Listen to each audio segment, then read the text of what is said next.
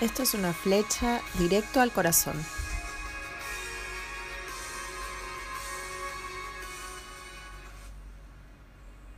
¿Qué necesito como ninguna otra cosa? Tenemos una larga lista de cosas que necesitamos siempre. Necesitamos cosas para el placar, necesitamos cosas para comer, necesitamos cosas para eh, embellecernos, necesitamos cosas para salir o para estar adentro, necesitamos cosas para renovar la casa, necesitamos cosas para nuestros hijos, hermanos, primos, amigos, necesitamos también en lo espiritual. Y vamos a ver, Juan 3, Jesús tiene una conversación muy interesante. Había un hombre llamado Nicodemo, un líder religioso judío de los fariseos. Una noche fue a hablar con Jesús. Rabí, le dijo, todos sabemos que Dios te ha enviado para enseñarnos.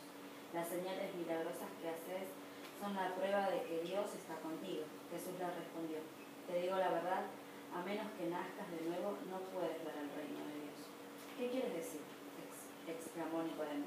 ¿Cómo puede un hombre mayor volver al vientre de su madre y nacer de nuevo? Jesús le contestó, te digo la verdad, nadie puede entrar en el reino de Dios si no nace de agua y del Espíritu. El ser humano solo puede reproducir la vida humana, pero la vida espiritual nace del Espíritu Santo. ¿Cómo es posible todo esto? preguntó Nicodemo. Jesús le contestó, tú eres un respetado maestro judío y aún no entiendes estas cosas. La clave está en el 7. Te es necesario nacer de nuevo. Dios es un Dios que restaura, pero Dios no vino a restaurar nuestra vida. Dios no vino a hacer un parche. Nosotros entendemos por restauración que algo está mal, que algo está roto y se arregla. Jesús no vino a hacer eso con nosotras. Jesús vino a directamente agarrar eso, deshacerlo y hacer algo nuevo. Eso implica el nacer de nuevo. Cuando nosotros vamos a Dios pidiéndole, Señor, arreglame esto, Señor, arreglame lo otro, Señor, arreglame aquello, muchas veces venimos a Dios sin conocerlo antes de esa manera. Y está bien, porque nos damos cuenta que necesitamos, que no podemos. Pero hay una realidad mucho más profunda, que se dan cuenta que Jesús le responde a una pregunta que Nicodemo no le hace, o que se la hizo, pero no verbalmente. Jesús le empieza a hablar de algo que Nicodemo ni tocó el tema. Nicodemo era un, un, principal de la ley, era una persona de las más respetadas en el pueblo de Israel, en su encargo, era una persona que conocía la palabra como ninguno, y sin embargo Jesús le dice, te voy a poner en claro algunas cosas, necesitas nacer de nuevo, necesitas entender que si no naces de nuevo, todo lo que es tu vida no tiene ningún sentido. Podés seguir en tu cargo, podés estar en lo más encumbrado, que toda la gente te respete por tu nivel espiritual o por tu estatus, pero si no naces de nuevo en el reino de Dios, no entras. ¿Qué es nacer de nuevo? La gran pregunta, porque si Jesús nos está diciendo es necesario nacer de nuevo, tenemos que saber qué es nacer de nuevo. Y es ese pasaje de muerte a vida, ese momento en que nuestra vida terrenal es impactada por la vida del Espíritu que viene a vivir dentro nuestro. El diccionario dice que nacer es salir del vientre. Si yo tengo que nacer del Espíritu, tengo que salir de Dios. Si yo sal, salí de mi madre, salí a lo natural, a la vida natural, ahora Dios me está diciendo, tenés que salir de él. Y eso significa que Gisela no vive más. Cuando Jesús dice, te es necesario nacer, significa que con esa vida nueva, con cuerpo glorificado, con ese espíritu vivificado, ser como Jesús es hoy, necesariamente tengo que morir. No físicamente, sino espiritualmente. Cuando yo logro morir a mí misma, negarme a mí misma, significa que lo que Gisela piensa, la primera idea que tiene en la cabeza, lo primero que se le ocurre, el primer sentimiento que se le genera, primero tiene que decir, bueno, ok, ¿esto es Gisela o es Dios? Porque Pablo lo definía así, con Cristo estoy juntamente crucificado. Eso significa que Jesús está en la cruz y yo también. Y yo no vivo más, ahora es Cristo viviendo en mí. ¿Qué definía a un cristiano en este tiempo? ¿Qué base sienta Jesús para decir cómo comienza la vida espiritual? Jesús mira a Nicodemo y yo creo que con mucho amor, pero con mucha firmeza, le dijo, lo que vos considerás vida espiritual no sirve, te es necesario nacer. Y él le pregunta, y el Señor en un momento lo mira y dice, ¿y vos te llamás maestro? ¿No podés contestar estas preguntas? Lo confronta con su realidad. Jesús nos dice, es necesario que nazcas. Otra vez, que salgas de mí y que Jesús sea el rey. Señor, no, no es una oración compatible. Porque si es Señor, no le decís no. Y si le decís no, nunca fue tu Señor. Verdaderamente yo sé que es el Señor él dice que solamente llaman Señor el que le es revelado por el Espíritu. Pero hay mucha gente diciéndole Señor por ahí. Pero cuando vos ves el fruto de esa persona en sus acciones, te das cuenta que no es Señor. Si yo veo un árbol que tiene limones, es un limonero. No hay posibilidad de que sea otra cosa. Así es lo mismo. Cuando yo veo las acciones de una persona, yo puedo saber si esa persona es guiada por el Espíritu Santo o no es. Puedo ver si Dios está en esa vida o no está. Y aún así, aún cuando nos podamos ver, siempre tenemos que tener muy presente que no vemos la obra terminada.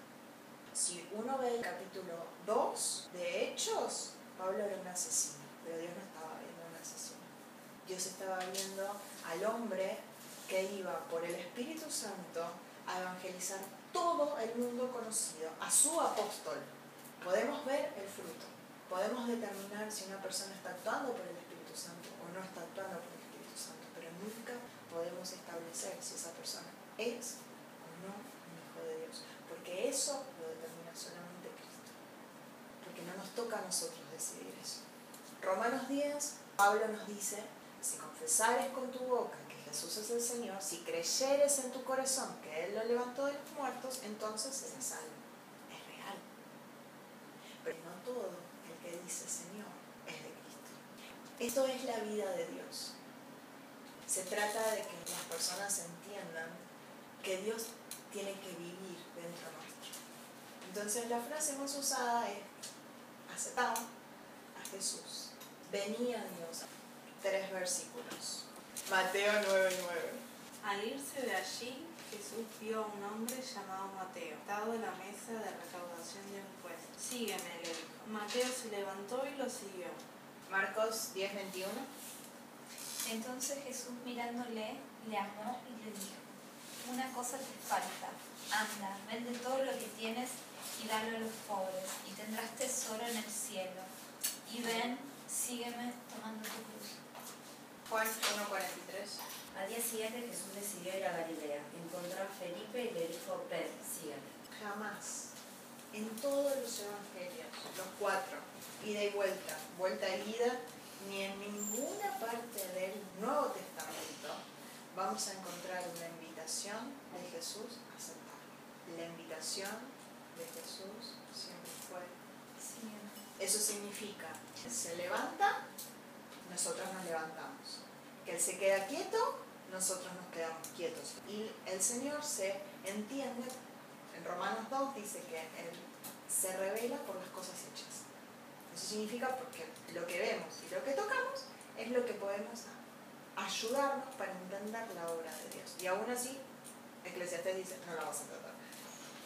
Cuando le digo a alguien, vení a la vida de Dios, te tengo que decir lo completo, porque si no, después me va a decir, pero bueno, me dijiste. El Señor va a evaluar su ley para juzgar a todos, para llamar a todos y para decir quién es hijo y quién no es hijo.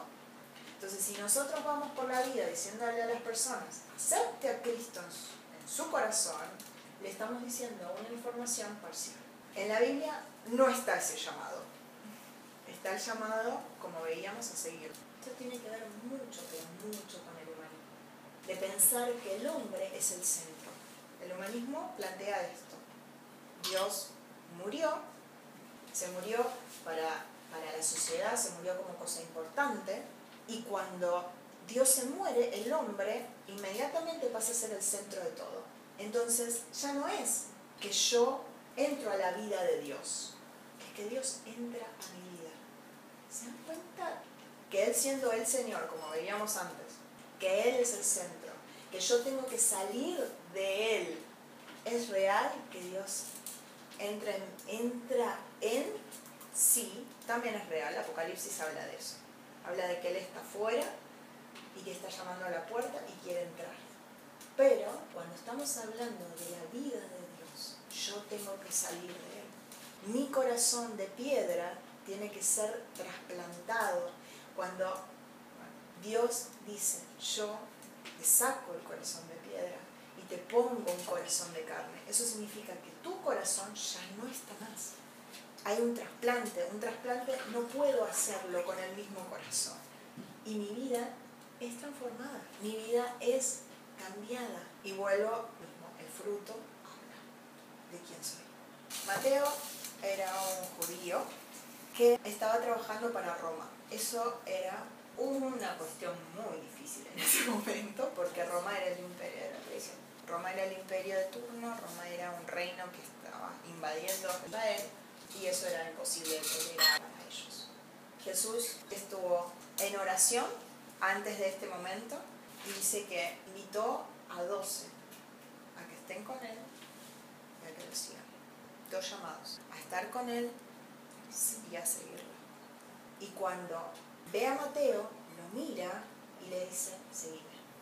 La Biblia dice que Mateo dejó la mesa, dejó su trabajo, se paró y se fue tras Jesús. Eso es nacer de nuevo. Y no significa que yo voy a irme de mi casa, dejar mi trabajo, dejar de lo que tengo, dejar el estudio, dejar... No, lo que el Señor le estaba diciendo es, tu vida así, no más, seguime, nace de nuevo. No se lo explicó, le, le dio una palabra y Mateo respondió. Ese sígueme era una elección de Dios. Ese sígueme fue un acto de Jesús después de haber orado. No fue cualquier palabra, no fue que fue andando por la vida así, diciendo, a ver quién me quiere seguir. Jesús era rabí, era un maestro de Israel. Cuando un rabí estaba listo para enseñar, iba por las calles, iba por la vida diciendo exactamente esto. Seguime. Porque lo que el judío entendía como, como ser discipulado era caminar el mismo polvo, y polvo porque los caminos eran de polvo, que su maestro. Por eso los doce vivían con Jesús. Los doce iban a todos lados con Jesús. Los doce reproducían la vida de Jesús porque estaban aprendiendo a vivir. Era absolutamente literal, en lo natural y en lo espiritual. Nosotros hoy tenemos una vida confesional. ¿Qué significa eso? Yo digo sí, pero eso se prueba cuando yo estoy caminando como Jesús camina. Él dice, si alguno dice que me sigue, si alguno dice que guarda mis mandamientos, si alguno dice que está en mí, tiene que andar como yo anduve. Se trata de poner nuestra vida a disposición del Espíritu Santo para que Él nos guíe, para seguir lo que este libro, que en este tiempo, este libro, esto así, compilado en la casa de todos, juntando polvo, no estaba. Es bueno abrirlo y ver qué es lo que Dios dice, porque lo que está acá escrito es el piso de lo que tenemos que vivir. Esto que yo hice es lo básico. Después va a venir más. Yo no puedo poner lo que es más. Y aún así hay cosas mucho mayores. Por ejemplo, que un corazón cambie. Fácil orar y que un muerto vuelva a vivir de que alguien que está muerto en su. Es mucho más fácil que un cáncer se revierta porque las células no tienen problema de, de obedecer a Dios. Los tumores no tienen problema de obedecer la voz del Espíritu Santo cuando el Espíritu Santo dice te vas.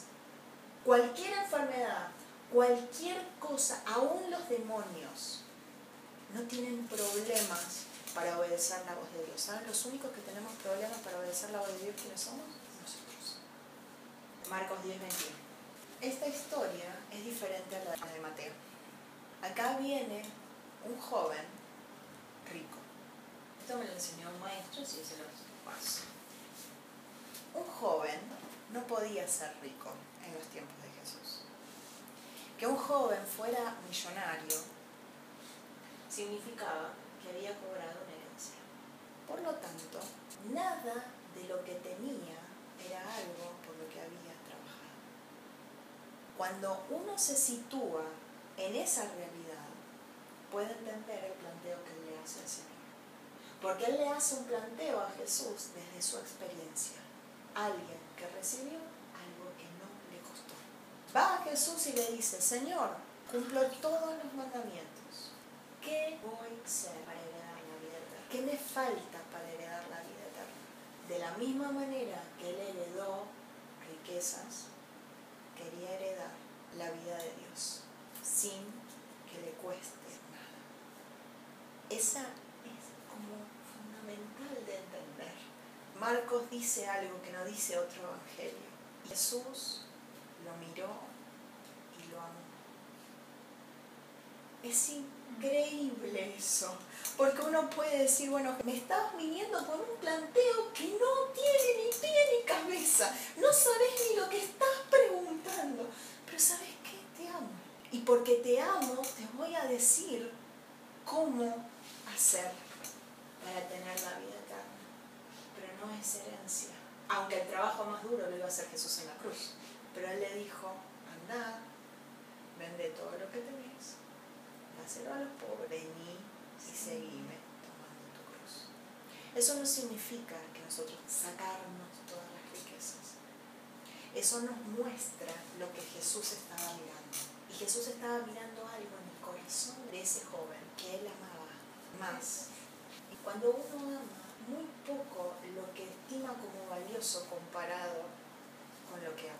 Este joven le vino a decir, yo quiero esto, yo quiero la vida eterna, pero no estaba dispuesto a amar a Jesús, que es la vida eterna, más que lo que es la Que en este caso, en este caso puntual, eran las riquezas. Entonces Jesús le dice, a Leví le dijo, seguime. A este le dice, primero, deja de amar esto. Yo te amo. Deja de amar esto y vení y seguime.